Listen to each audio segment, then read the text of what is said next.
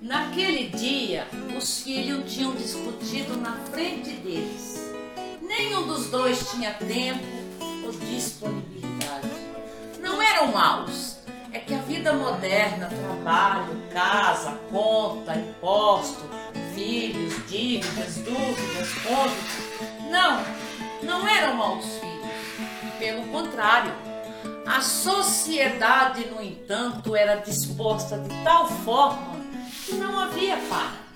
Havia muito, era o Google, depositário da sabedoria, e aos anciãos já não. Ambos tinham mais de 80, e se ele sofria de Parkinson, o diagnóstico dela era Alzheimer. Ele se sabia velho, seu corpo inteiro conseguia dormir um pouco, era a tosse que o despertava para uma madrugada de horror. Ela, aos poucos, se apagava, feito o sol no fim de tarde, e era muito, muito doloroso testemunhar aquele porém. De modo que para ele ela não tinha envelhecido. Olhava via a mesma mocinha de 60 anos atrás.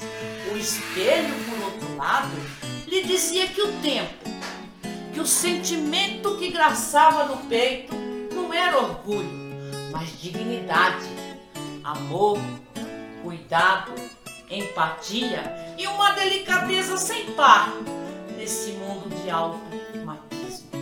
De modo algum queria que os filhos se sentissem culpados. Não havia, entretanto, outro caminho. O suicídio também pode ser um gesto afirmativo da vida. Algo assim no bilhete. Vivemos até o fim. Sugamos o néctar enquanto houve vida. Agora podemos morrer como vivemos, plenamente.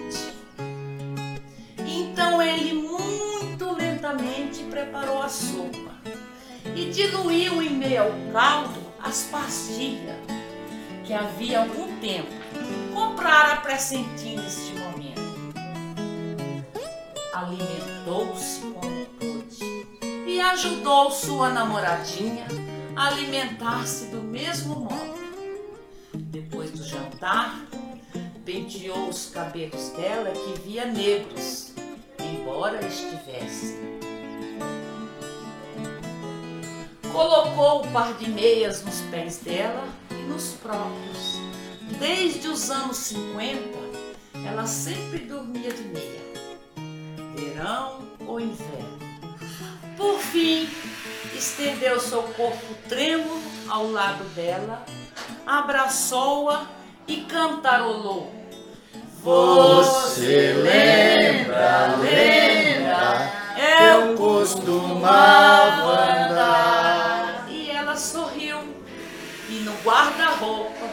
dormiam o vestido e o sapato que ela usara no dia do casamento. Daniel Lopes Barros.